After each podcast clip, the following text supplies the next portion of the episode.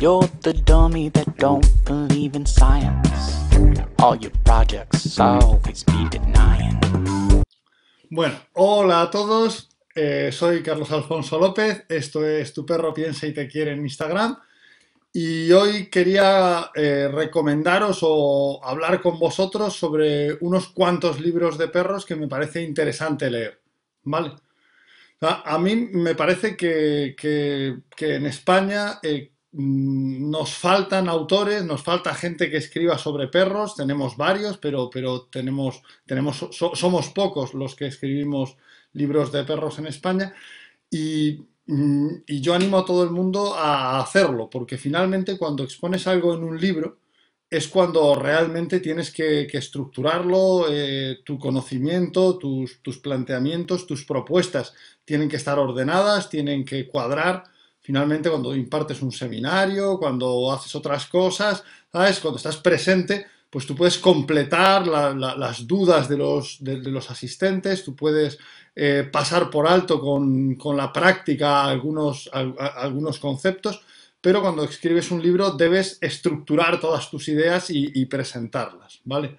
Entonces, a mí me parece que justamente los libros de perros, como decía en la publicidad de, este programa, nos permiten conocer ¿eh? Cómo piensan sobre los perros y qué piensan sobre los perros, sobre su comportamiento, sobre, sus relaciones, eh, otras personas que como nosotros tienen un interés importante en, los perros y en, su forma de convivir con nosotros. Entonces, esto mm, siempre es, enriquecedor, ¿vale? Porque nos permite ver las cosas desde otra óptica.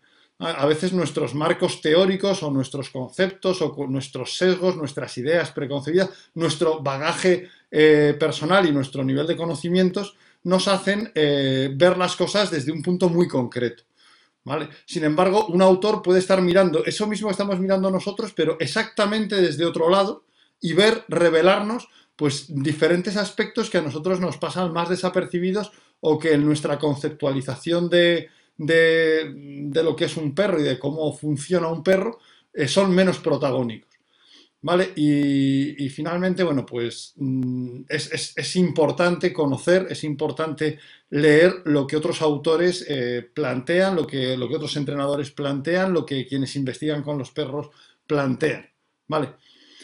He evitado en esta pequeñísima lista de cinco eh, libros, he evitado libros que no estén traducidos al castellano, y he evitado libros que sean como, como muy densos, ¿no? O sea, libros como, pues, o sea, a lo mejor pues a alguien le puede gustar mucho un libro muy técnico, pero en este caso me he ido a libros que, pueda leer cualquiera a quien le gusten los perros, que conviva con un perro y que pueda disfrutarlo.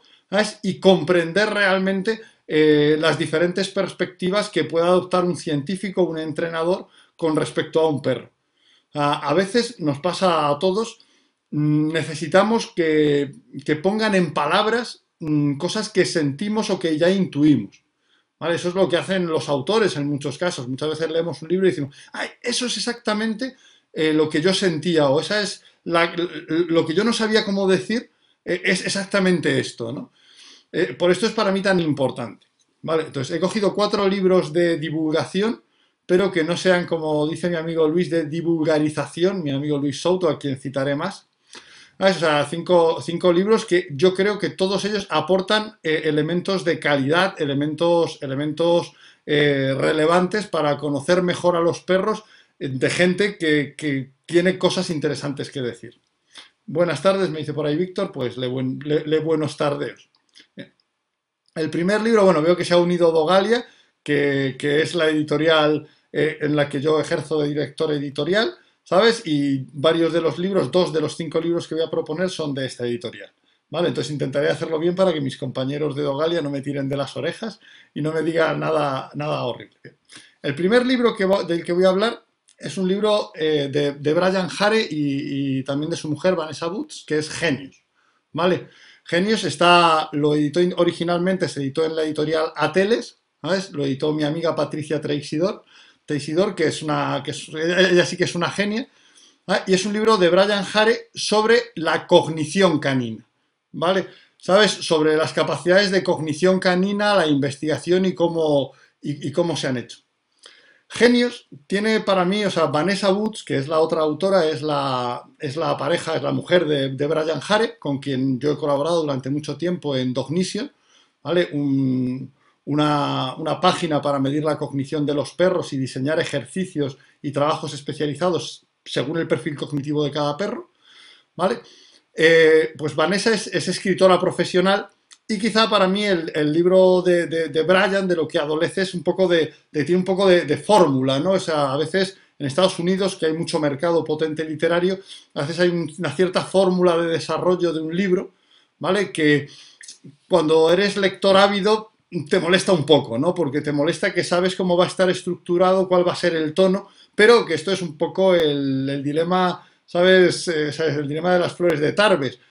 ¿Es malo que haya formas y eso ayuda a que, a que el mensaje quede claro? Finalmente, no son libros particularmente diseñados para, ser unas obras literarias excelsas. Entonces, bueno, pues eh, de, genios, mm, quiero... Genios sí que tiene una cosa que, mm, quizá me, tensa un poco y tal, ¿sabes? Y, y es que, bueno, pues que es un poquito beligerante, ¿sabes? Un poco cañera con, otras escuelas de pensamiento, en particular con el conductismo, ¿vale? Pero bueno, eso, ¿sabes? Todo el mundo tiene a veces estos sesgos, también muchos textos conductistas son muy cañeros con la óptica cognitiva y no pasa nada, ¿vale? Aquí además quiero decir y quiero mencionar en todos ellos la traducción. Aquí la, traducción es de Ana Doblado y de mi amiga Patricia Teixidor, que era la, la responsable editorial de Ateles, que, cerró la editorial y pasó el fondo editorial a KNS y otras editoriales, ¿vale? Y la traducción es muy importante, es una traducción mimada, cariñosa, en la que, en la que Patricia traduce Dognition por, por Caniction, ¿sabes? O sea, que, castellaniza el término y todo. Patricia es una traductora maravillosa, es primatóloga y la traducción es, extremadamente pulida, ¿vale? podría ser más especializada en algunos aspectos con respecto a términos de adiestramiento, pero con respecto a términos de ciencia cognitiva es eh, quizá una de las, de las traducciones mejores de las que tengo. Es un libro muy ameno, es un libro divertido que va incorporando y explicando los diferentes experimentos que se han hecho sobre cognición en animales y en concreto en perros, ¿vale?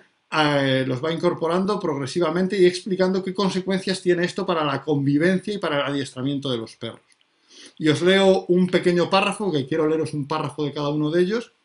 Dice, el adiestramiento cognitivo admite todas las distintas formas en que un perro puede aprender, ya sea haciendo inferencias, prestando atención a nuestros gestos comunicativos, aprendiendo a aprender o resolviendo un problema observando cómo alguien lo hace primero. El adiestramiento cognitivo también reconoce que esas mismas aptitudes pueden hacer que un perro sea demasiado inteligente como para obedecernos. Eso bicho lo sabe. Por último, hay problemas, que, hay problemas que algunos perros no podrán resolver por mucho adiestramiento que reciban. o sea, si os fijáis, lo que plantea es que desde, desde el conocimiento de las capacidades cognitivas de los perros se pueden plantear formas de aprendizaje especie específicas para cada sujeto en concreto. Porque no, todos, no todas las personas aprendemos igual, no todos los perros aprenden igual.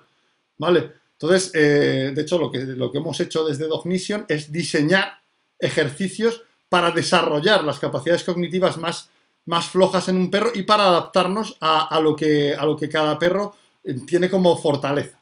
Digo, eh, Genios es un libro muy chulo, merece, la pena, merece la pena leerlo, o sea, ya digo, tiene esa, esa, estructura formularia que tienen muchos textos estadounidenses de divulgación, ¿vale? Pero es, un libro que merece la pena.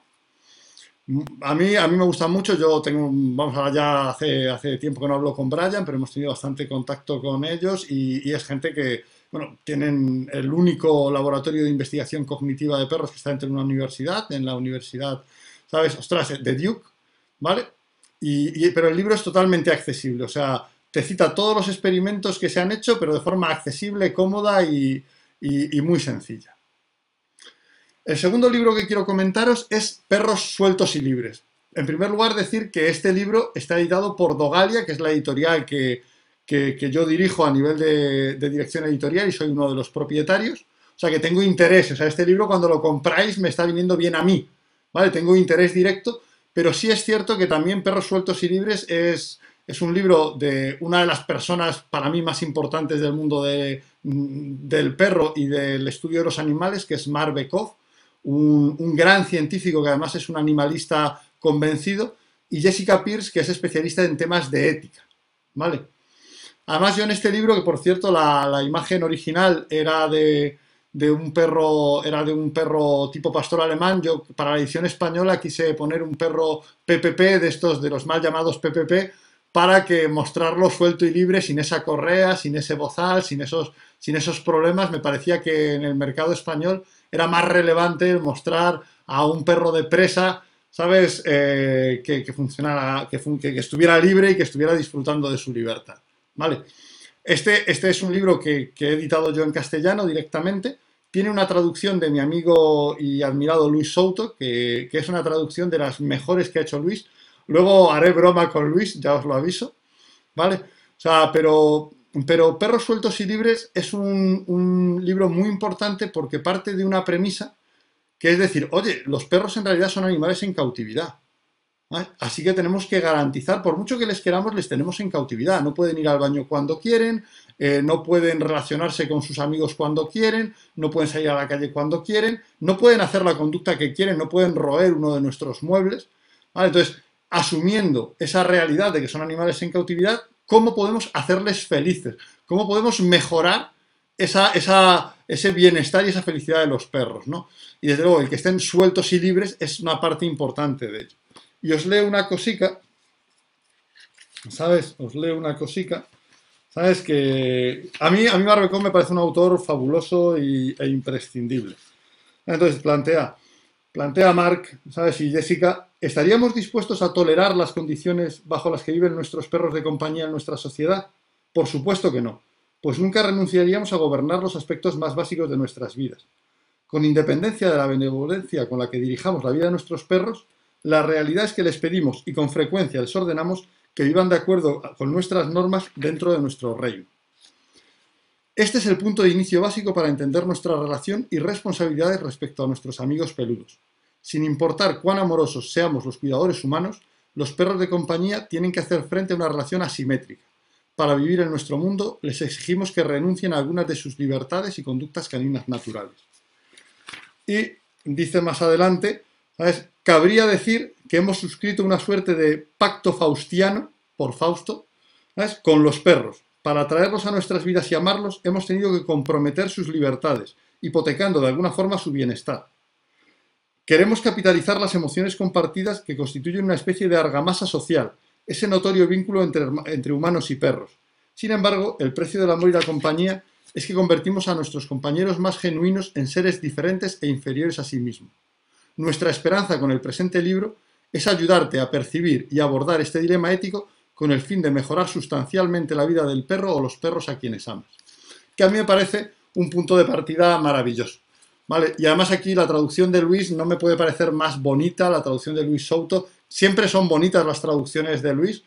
Eh, siempre, siempre, son, siempre son traducciones mm, de mucha calidad, de, un súper técnico, pero esta me parece una traducción especialmente bonita. Y yo creo que perros sueltos y libres tenía que venir con cada perro que, te llevas a tu casa y sobre todo con el primer perro. Quizá con el primer perro, pero también con los siguientes si, no lo has leído previamente. ¿Vale? Marbekoff es, ya digo, un gran científico que, que, cada vez se ha comprometido más con el, con, el reconocimiento y cuidado de los derechos de los animales y personalmente es de las personas que más admiro en, el mundo del perro y en el mundo de la ciencia canina. El tercer libro es Amor Perruno, ¿sabes? De Clive Wynne, que es otro super gran, es un gran científico, ¿vale? Aquí, eh, eso os estoy poniendo la editorial para que lo busquéis. Eso Susana Cruz pregunta dónde lo puedo adquirir el de Dogalia, el de Marbekov, en dogalia.es, que es nuestra editorial, lo puedes adquirir. Pero os pongo la editorial arriba para que podáis eh, buscarlo tranquilamente. Bueno, Clive Wynne es, es, un científico muy importante en Estados Unidos, es el, es la, pues es, es, la persona que ha promovido Sparks, eh, uno de los foros científicos sobre perros más importantes que existen en Estados Unidos, para mí mucho más importante y con una calidad infinitamente superior al Clicker Forum u otras, u otras convenciones, ¿vale? Si os digo que eh, el libro de, mm, de, Clive Wynne está, está editado eh, por una generalista, por Grijalvo, y es quizá la peor de las traducciones que tenemos aquí.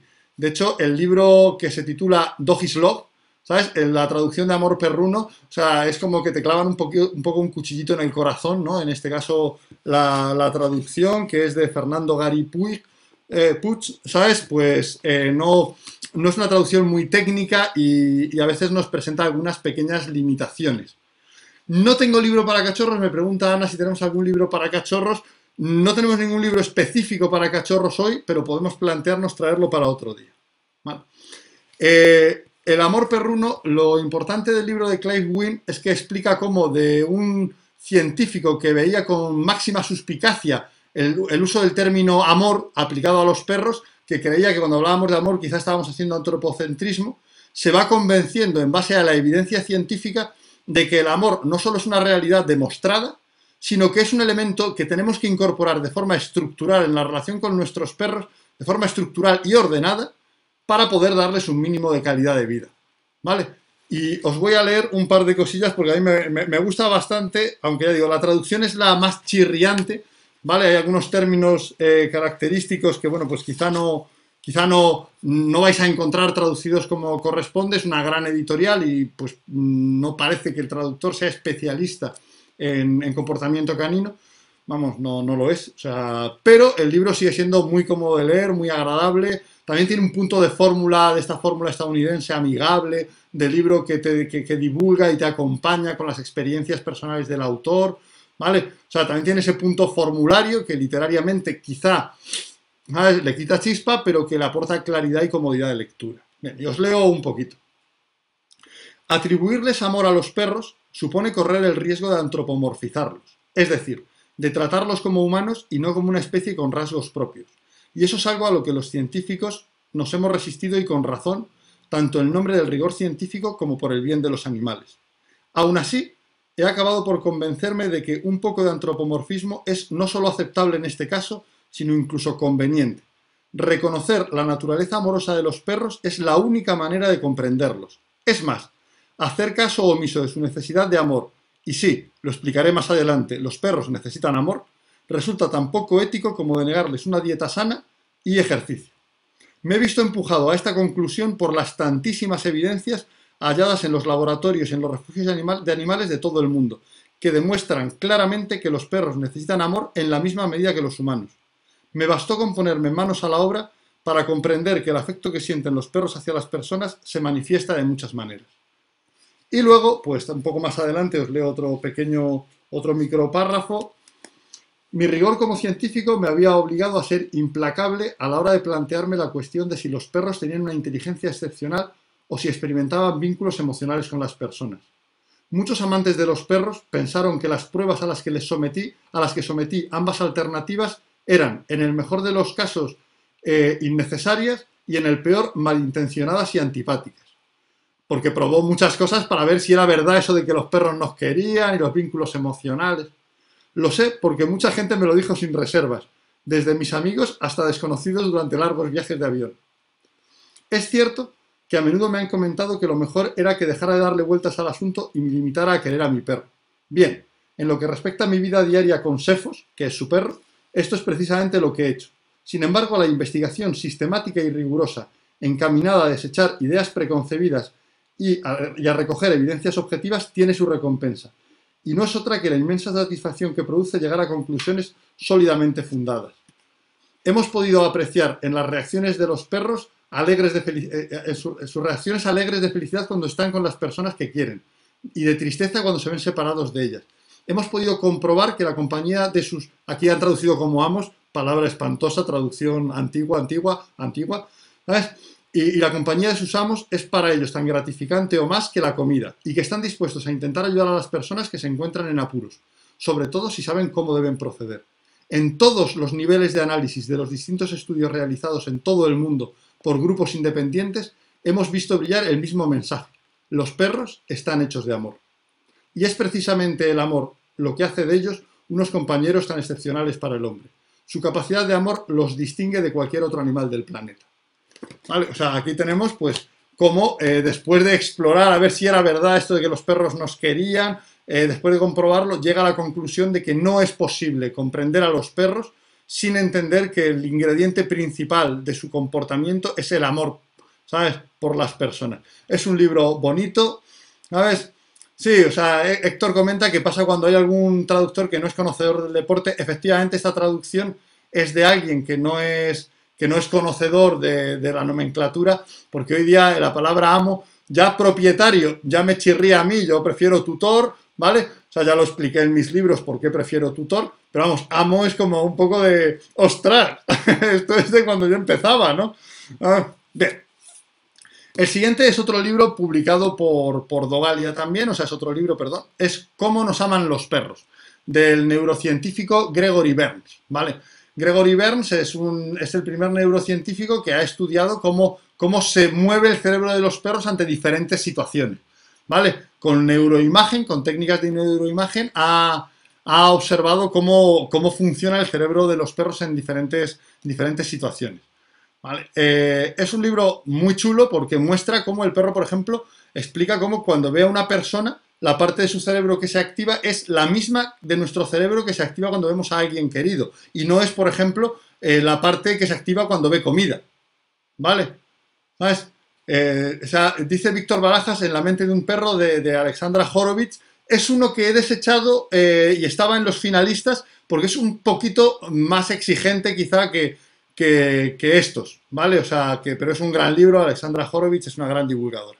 Entonces, en cómo nos aman los perros, fijaos que lo que este también, el libro también está, está publicado por Dogali antes de que yo me hiciera cargo de la dirección editorial y está también traducido por Luis Souto. Y aquí tengo que, tengo que hacer broma, le he pedido permiso, ¿eh?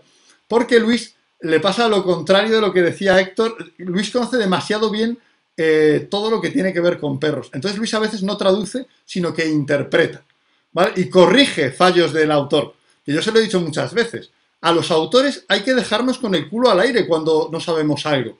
¿Vale? O sea, a un autor cuando dice algo mal, no hay que suplirle, porque también nuestras ignorancias muestran al lector, ¿sabes?, dónde, dónde, están nuestras debilidades.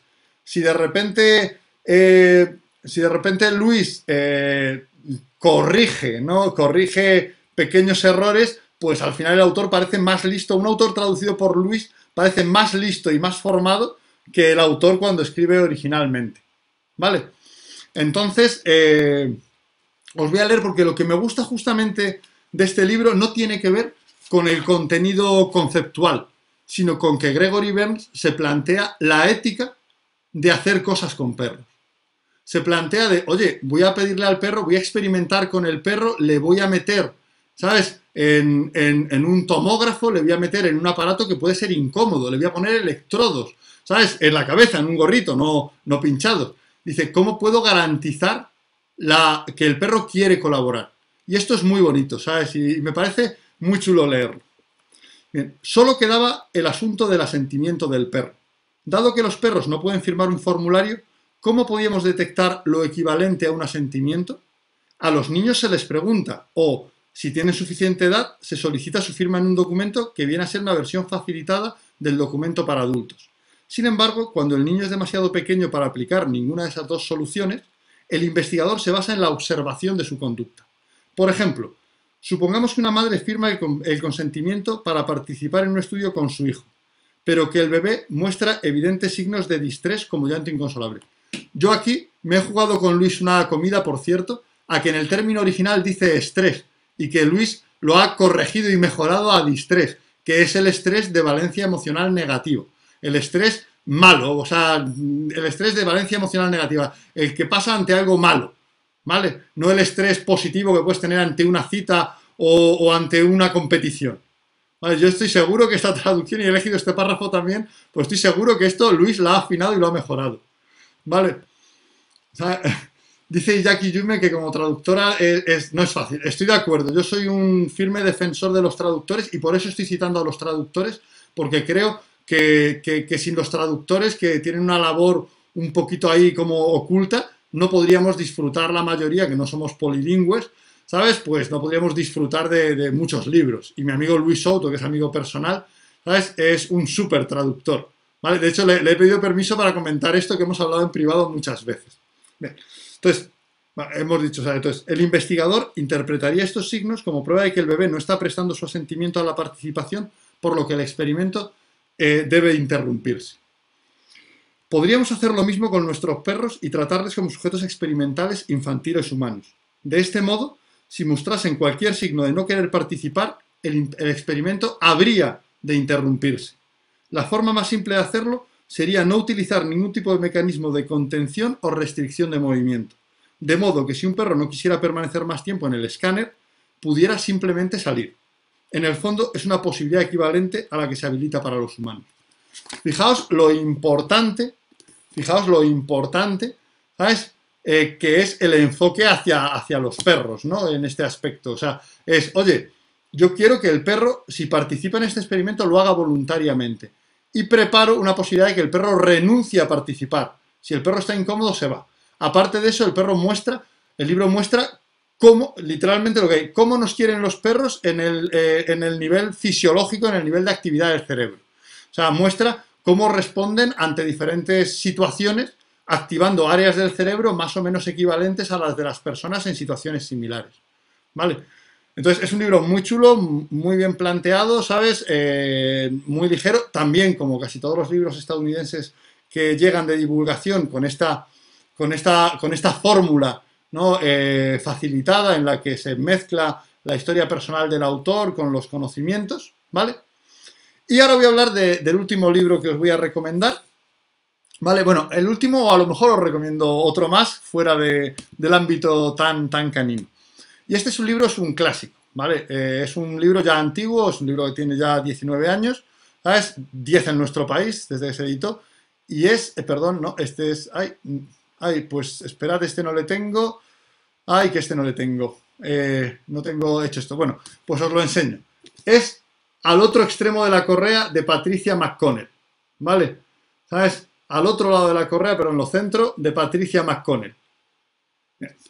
Eh, Patricia McConnell es la autora de perros más importante del mundo.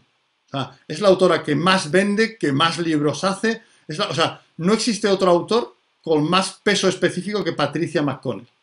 ¿Vale? Tiene su propia editorial, ¿vale? Eh, mm, ha sacado un montón de libros, yo la conozco personalmente, le gustó mucho además, me dijo que le encantó eh, Tu perro piensa y te quiere en inglés, me mandó una nota súper mona de, diciendo que le encantaba el libro.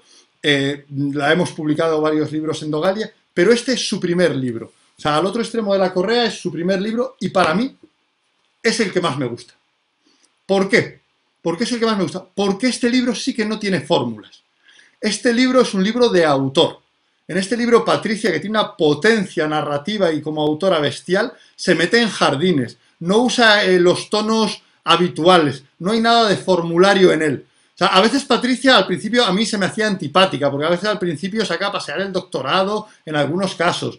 Eh, se mete en todos los jardines sobre. habla de, que, de cómo la dominancia existe, pero ahora tendremos que llamarla el término antes llamado dominancia.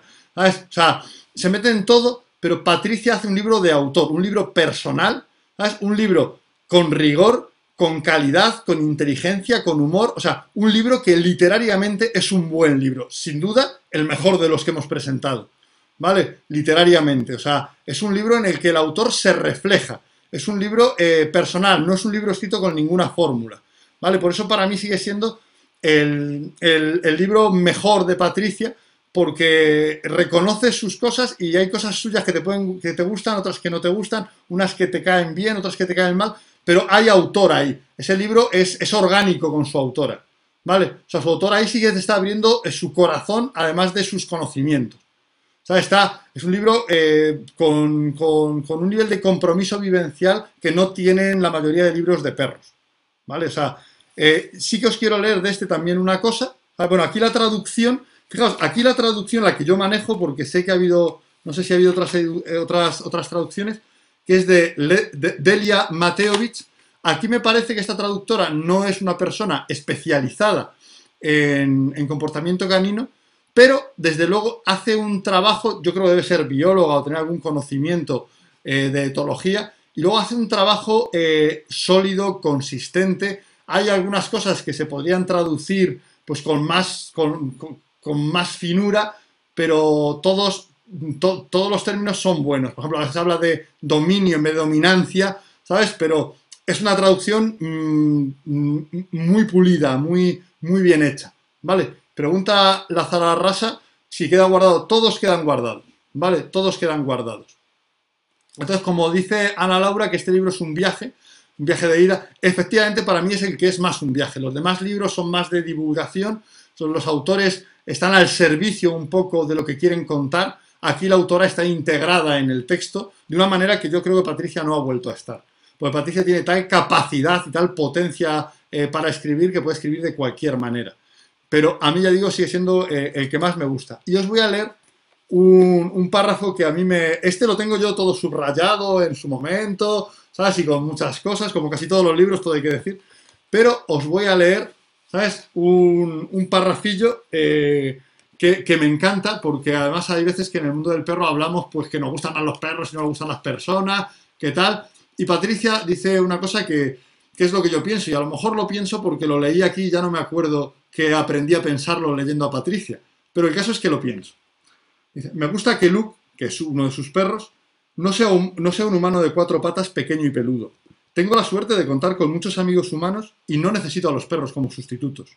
Parte de lo que recibo de mis perros es similar a lo que obtengo de mis relaciones con los humanos. Pero de la misma manera que no puedo ponerme a discutir sobre la paz en el mundo con Tulip, de mi conexión con ella recibo algo que no obtengo de la relación con mis amigos humanos. Ni siquiera sé con seguridad de qué se trata, pero es algo profundo, primordial y provechoso. Es que la apoya la tía. O sea, es que, es que es muy buena, ¿vale? Entonces, yo ese libro se lo recomiendo a todo el mundo porque es un libro eh, con el autor vivo y presente en cada página. Patricia ya se ha retirado, se estaba, me dijo que se pensaba retirar en breve, es ya relativamente mayor, y, bueno, pues es una autora que tenemos varios libros en Dogalia, pero de Patricia, pero he querido traer este primer libro suyo, que sigue siendo un poco, ya digo, mi favorito. Vale. Pues esto, estos libros eran los que os iba a recomendar. Y ahora, por si alguien es también como yo, eh, un poco eh, fanático de los libros en general no solo de los libros de perros, tenía yo por aquí, espera, que es que yo tengo aquí un desorden notable. Tenía yo por aquí, pero ya no lo encuentro. ¿Sabes? A ver. Ah, ya lo he encontrado. Tenía yo por aquí, ¿sabes? Un, libro literario en el que el protagonista es un perro, que es El perro canelo, ¿sabes? De Simenón, que es probablemente la mejor novela de Megret. Bueno, pues eh, Simenón es para mí sin duda el de los pocos autores, quizá Chesterton también, de género negro, que es alta literatura. El libro es súper finito, se lee en nada y, es un pedazo libro para llevarte de vacaciones, para hacer lectura no de perros, sino de literatura, pero literatura activa, literatura divertida, literatura, ¿sabes? Eh, muy chula. Y un perro canelo es protagonista del libro. Eso no, no, no, os voy a desvelar porque es un libro policiaco y si os cuento más, pues os fastidio el libro, os lo spoiloreo y mal rollo. Vale. Pues eh, si alguien que si queréis comentar alguna otra cosa y si no, pues terminaremos eh, brevemente, esta vez en 35 minutos, no hemos llegado a doblar el tiempo que queríamos, pero la verdad es que bueno, yo hablando de libros me, tengo que contener porque me gustan, me gustan mucho los libros, o sea, para mí los libros y los perros, a ver, eh, pues no, no conozco Pacto de Libertad que me recomienda Héctor de, de Eduardo Giner, Así que pues yo también os digo ahí que nuestra, Héctor es una persona que, no conozco todo lo que quisiera, le tengo mucho aprecio, pero sí me consta que tiene una sensibilidad notable. Por tanto, si nos recomienda Pacto de Libertad de Eduardo Giner, algo habrá que, algo habrá que, tener en consideración y habrá que, leerlo. Yo ahora probablemente pues lo ge y me lo y me, me planteé traérmelo para acá. Y bueno, bueno y, Yaku, y, Yume, me encanta tener una traductora que sepas que yo tengo, eh, os tengo en un altarcito a los traductores, creo que sois algo de lo más necesario. Pregunta a, Mandarina algún libro que no te gustara. Fíjate, ¿sabes? El que dice, fíjate que, he que, es tentador siempre, como dice, como dice Antoine Ego en Ratatouille, hacer crítica de lo que no te gusta ser sardónico, ser, ser, ser, mordaz, ¿sabes? Desmontar algo, darle caña. pero no me gusta hacer esto más que en privado. En casa sí lo hago, ¿eh? con los amigos sí. O sea, yo leo libros que digo, por Dios, por Dios, ¿cómo han podido escribir esto? Pero no, no lo voy a hacer porque creo que el esfuerzo de escribir un libro, ¿sabes? Merece, merece mucho respeto, ¿vale? ¿Sabes? O sea, merece mucho respeto, hay muchos libros que no me gustan, ¿sabes? Por diferentes motivos, algunos literarios, otros conceptuales, ¿sabes? Pues, por ejemplo, pues, pero, pero prefiero no analizar, ¿sabes? Porque además me puedo poner, me puedo poner gracioso y malo, o sea, de hecho, eh, Beatriz, nuestra directora de programa, siempre dice, tú da caña y métete con la cosa, y no, no, ¿sabes? Porque yo soy muy gracioso metiéndome con las cosas, entonces tengo que hacer un pequeño esfuerzo, ¿vale? Pero, por ejemplo, el choque de culturas no me gusta, de hecho, mm, no me gusta nada, ¿sabes? O sea, eso lo puedo decir tranquilamente, me parece un libro... Mm, mm, no, me, gusta cero, vamos, menos que cero. ¿Sabes? O sea, eso sí os lo puedo decir. No, no, no es un libro que me guste. No voy a analizarlo, pero vamos, no, no me libre, no me gusta nada, no me gusta nada. Pero vamos, que, que, eso es una cuestión de gustos, ¿eh? que sobre gustos, pues hay, cosas escritas, pero, pero de verdad, pero de cualquier manera, escribir un libro, lo sé yo, es un trabajo es un trabajo. Si os recomiendo, os recomiendo a todos los que seáis entrenadores con experiencia que os animéis a plasmar vuestro trabajo en un libro. Y después os recomiendo siempre, siempre, que trabajéis con alguien que os ayude a editar ese libro. No a publicarlo, sino con un editor. O sea, eh, casi todos los libros que yo leo de perros y sobre todo autores españoles, muchos de ellos no son buenos porque no han tenido un proceso de edición posterior. Yo que he estado toda mi vida vinculado con el mundo editorial, el editor no es alguien que pone eh, que imprime lo que hace el autor, sino que ayuda a que el libro refleje de la mejor manera lo que el autor quiere que refleje. Los autores nunca tenemos perspectiva con respecto a nuestros libros. Yo, de hecho, le paso la labor de edición de mis libros a Javier Moral y a, Eva Alda, a dos compañeros de, de la empresa, y ellos los editan. ¿Vale? Y después, como buen autor, me peleo con mis editores porque, oye, no, pues esto lo defiendo, esto tal, ¿sabes? Entonces, yo recomiendo a todos, de verdad, todos los que tengáis ya una experiencia, que, tenéis una forma de trabajar, que tenéis una serie de conceptos, que os planteéis el tema de, escribir un libro con, lo que hacéis, que os lo edite alguien, o sea, que alguien os ayude a decir, oye, esto a lo mejor no está bien expresado, o esto es redundante, o esto lo entiendes tú pero no lo entiende nadie más. Y con eso eh, deberíais plantearlo. Sí, yo tengo algunas personas aquí que me consta que están por ahí a las que ya les he dicho expresamente que me gustaría que hicieran un libro y que Dogalia, ¿sabes?, les ayudará a editarlo y a publicarlo. ¿Vale? Dice mi perro ideal que cuando empezaba en, este mundillo los libros de Dogalia le han servido. Bueno, que sepas que Dogalia es, es, mérito de, inicialmente, ¿sabes?, de Carlos Dangor, que es, el, que es quien la fundó y yo creo que es justo también reconocer a Luis Souto, que es quien, quien ha contactado a autores, quien ha traducido, quien ha hecho las gestiones fuera de acá con editoriales. O sea, yo creo que eh, lo que pasa es que pues Carlos Dangor se, fue a vivir a Australia eh, y nos ofreció la posibilidad a, varios, a varias personas pues, de quedarnos la editorial para mantener la línea que había. Pero el mérito, ¿vale? El mérito de, de que Dogalia se iniciara y que tuviera una línea como la que tenía, ¿sabes? En, sobre todo en sus primeros libros, ¿vale? Es de, Carlos Dangor y Luis Souto y no, no me puedo arrogar ese mérito. O sea, a partir de que estamos incorporados a la de que llevo la dirección editorial, pues sí elijo qué libros publicamos, pero no era así en el principio. ¿Vale? Así que, pues eso os cuento, escribid, leed, eh, eh, mm, tomad en consideración que las perspectivas de los diferentes autores, por distintas y por radicalmente opuestas a las vuestras, no se oponen a vosotros, solo a lo que pensáis. ¿Eh? No es lo mismo oponerse a las ideas que oponerse a las personas. Y todos estamos construyendo el conocimiento y la tecnología del comportamiento a base de plasmar eh, lo que creemos, lo que pensamos, lo que sabemos y lo que hacemos. Y sin eso el avance sería infinitamente lento. Yo soy de las personas que ha vivido en un mundo eh, prácticamente sin libros de perros, en el que teníamos que irnos a otro país para aprender una técnica, ¿vale? ¿Sabes? Eh, para aprender una, técnica, ¿sabes? Eh, un viaje para aprender una, pequeña técnica. Esto era terrible, ¿sabes? Dice Iyakuyume que la lección muy bonita, la, la, postura referente a opinar con crítica. Bueno, no, no, no, es una postura mía, es de Antoine Ego en Ratatouille y yo la, la compro. El monólogo de Antoine Ego en Ratatouille, recomiendo a ver, verlo a todo el mundo antes de criticar nada. ¿Sabes? Es, un par de minutos, está en YouTube, está en todas las... Es, monólogo eh, Antoine Ego, ¿vale? Eh, y es su monólogo sobre, sobre las críticas y sobre la labor del crítico, ¿vale? Esa, esa es mi postura, Antoine Ego me representa. Vale, Ratatouille es para mí un clásico y Antoine Ego me representa, aparte de tener el mejor flashback de la historia del cine cuando prueba el Ratatouille Antoine Ego. ¿Vale? Y con eso os voy a dejar porque ya sí que me, excedo demasiado.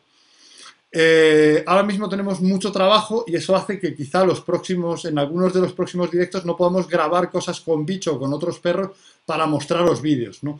Porque eso pues exige un poquillo más de, de coordinación. Hemos empezado cursos y estamos un poco ajetreados, ¿vale? Además estamos pues un poco con, el tema de la, nueva legislación eh, que va a surgir en España con respecto a entrenadores, criadores, escuelas, eh, todo lo que tiene que ver con el mundo del perro y esto también nos tiene un poco atareadillos. ¿Vale? Así que os voy a dejar con un cartel eh, de finalización que anuncia un curso online que empezamos en, un ratito y para el que podéis apuntaros todos los que no lo hayáis hecho. ¿Vale? Pues hasta luego, me encanta que hayáis estado ahí, me encanta haber hablado de libros con vosotros y si os ha gustado, la verdad es que me pensaré hacer algún otro de libros porque me parece siempre una buena idea hablar de libros. Hasta luego. All your projects always be denying. You're the one I love, you're the one I wanna give to. Things that time. You're the one I wanna.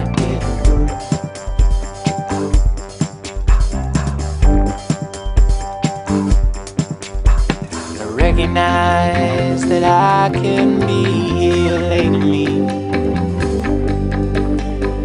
You realize